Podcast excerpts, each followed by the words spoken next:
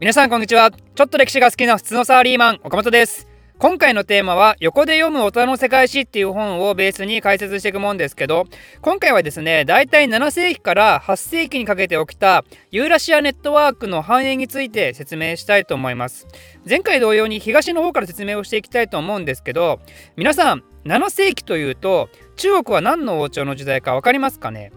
これはね唐ですね。唐。唐の成立年代は618年から907年ですね。ちなみにこれの覚え方は、もういいや、くれえなで簡単に覚えられます。唐が隋、もういいやって言って成立して、くれえなって言って滅亡するのが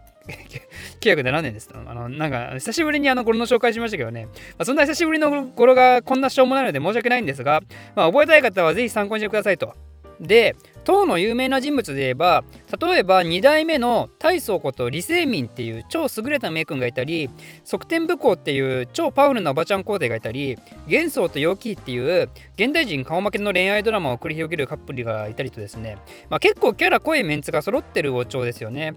もうちょっと唐について詳しく知りたい方とか忘れちゃったから思い出したいという方はですねぜひ私のざっくり中国史の唐の動画を見てみてください。でそんな唐の時代ですが唐っていうと日本人にもかなり馴染みの深い王朝になりますね。唐といえばね遣唐使ですから。遣唐使を送って日本がよく交流をしていたような王朝ですとつまり日本が率先して人を送っていろんなことを学んだりしたいと思えるぐらいとても高度な文化を持っていた安定した王朝になるわけですよね。こうやって東側に安定した国家がいるってことはですね前々回シルクロードの話もしましたけどユーラシア大陸においてやはり国外との経済的交流が起こりやすい環境になるんですよ。じゃあその反対側西側にはどんな国がいたかというとこれをまた大きな国があるわけですね。それは何かというとビザンツ帝国ですね。ローマが東西に分裂してその東ローマと呼ばれる国です。このビザンツの最盛期は6世紀頃になるんですけどもだけど唐が成立した頃は依然大国なわけですよ。つまりまりビザンツと唐を結ぶような貿易路が発達するわけですね。でもこれは実は単純な直進ルートで何も問題なく行けたかというと実はそうではなくてそのビザンツと唐の間にこれまた大きな巨大帝国がいたんですよ。それ何かというとササン朝ペルシア。ササン朝ペルシアとビザンツ帝国は常にバチバチ争いをしたんですね。つまりその国境沿いなんかでは治安がめちゃめちゃ悪いんで商人たちも単純にその道使えないんですよ。それで商人たちはどうしたかというと今度はアラビア半島をぐるって回って航海からビザンツに入っていくっていう海上ルートを使うようになったんですね。でもそのルートにも問題が別にあってそれはいつの時代にもある海賊のリスクとそれと単純にコストが高いってことね、まあ、無駄に距離あるし船も使うしってことで。ということでそれをさらに助けるために今度はアラビア半島に住んでいた暗い種族っていう人たちが俺らなら安全なルート知ってるし荷物安全に届けられるよ。代わりに商品運んでってもいいよって言って中継貿易をして出したんですね。でその結果クライス族っていうのがどんどん儲かっていくことになるんですよ。でもですねアラビア半島っていうのはイメージの通り砂漠なんで農耕はできずに遊牧民族がほとんどで暗い種族以外はそもそも富なんて持ってなかったんですねなんでこのアラビア半島で無情なまでの貧富の差が生じてきてしまうんですよねそういう貧富の差が起こると何が起きるかというと社会不安ですよ。なんであの野郎だけいいラクダいっぱい持ってやがるんだとか、なんであのあの野郎だけ飯たらふく食えてるんだとか、そういう恨みつらみから盗賊行為なんかが多発して危険地域が増えていくわけですよ。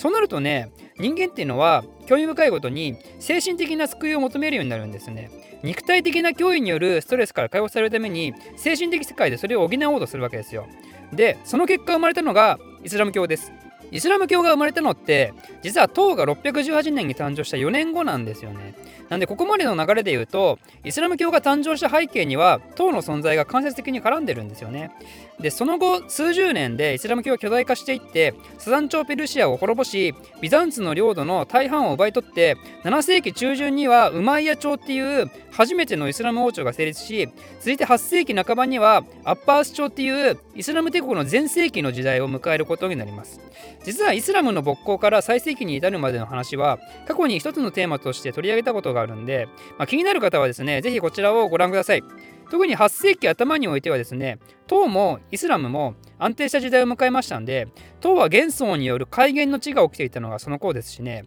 ウマヤ朝全盛期のカリフでイスラムの平和を実現したアブドアル・マリクも一応そのぐらいの年代であるとなのでこの時代はイスラム商人と唐の商人の交流が非常に盛んな時代だったわけですよでそこから少し時代が経って8世紀の中頃にはどうなるかというと今度はウマイヤ朝が滅びてイスラム帝国全盛期のアッパース朝が登場しますね。じゃあその時の西洋はどうなっているかというとこれはですねあの前回も登場したフランク王国そのフランク王国の中でも一番有名と言っても過言ではない人物カール大帝の時代になるわけですね。カール大帝というとそのあまりの勢いにゲルマン人にもかかわらずローマ教皇から体感されて西側世界の皇帝になった人物として有名ですね。つまり西ローマを復興させた人物でもありますと。そんなカール大帝はもちろんフランク王国の全盛期なわけですけどアッパース朝もですねイスラム帝国全盛期の時代の中でもさらに全盛期のカリフとしてハールン・アッラシードという人物がいます、まあ、有名なあの千夜一夜物語にも登場する人ですね。ちなみにドラえもんのすごい昔の映画にも登場したことありますね。ドラえもんのび太のドラビアンナイトってやつね。まあ、かなり前なんで、30年ぐらい前かもしれないですね。なんで、あのあんまりあの知ってる人いないかもしれないですけどね。で、まあ、それはいいんですけど、この人はですね、あの完全にフランク国のカール大帝と在年代が一致してるんですね。なんで、8世紀っていうのは、フランク国の最盛期、イスラム帝国の最盛期、そして東は勢いを落としつつあるといえども、唐っていう巨大帝国が成立していた年代で、この時のユーラシアはですね、まさに空前の繁栄を経験することになったわけですよ。アッパース朝の花の都であるバグダッドが唐とヨーロッパを結ぶ一大中継地点となって東からは絹や陶磁器が運ばれて西からは商品だけでなく天文学なんかの先進知識が運ばれて世界中が経済的文化的に潤う時代となったわけですね。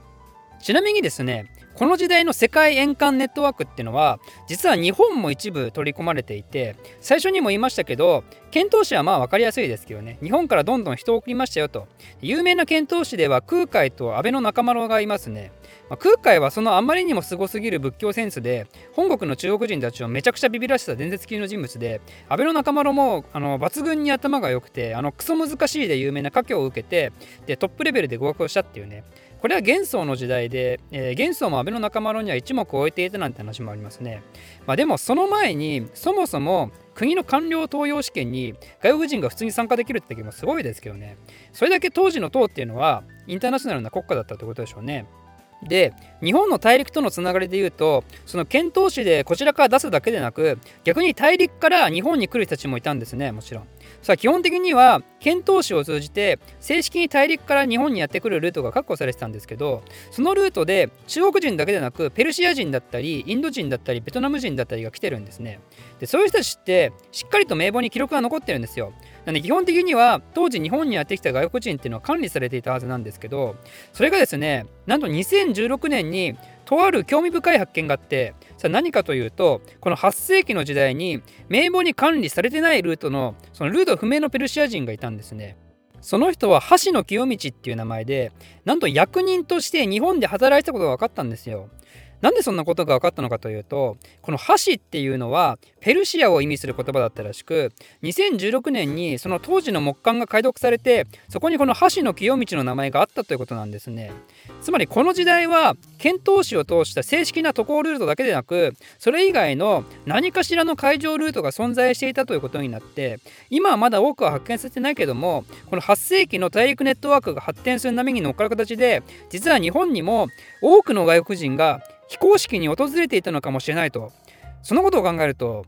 胸が熱くなってしまいますね。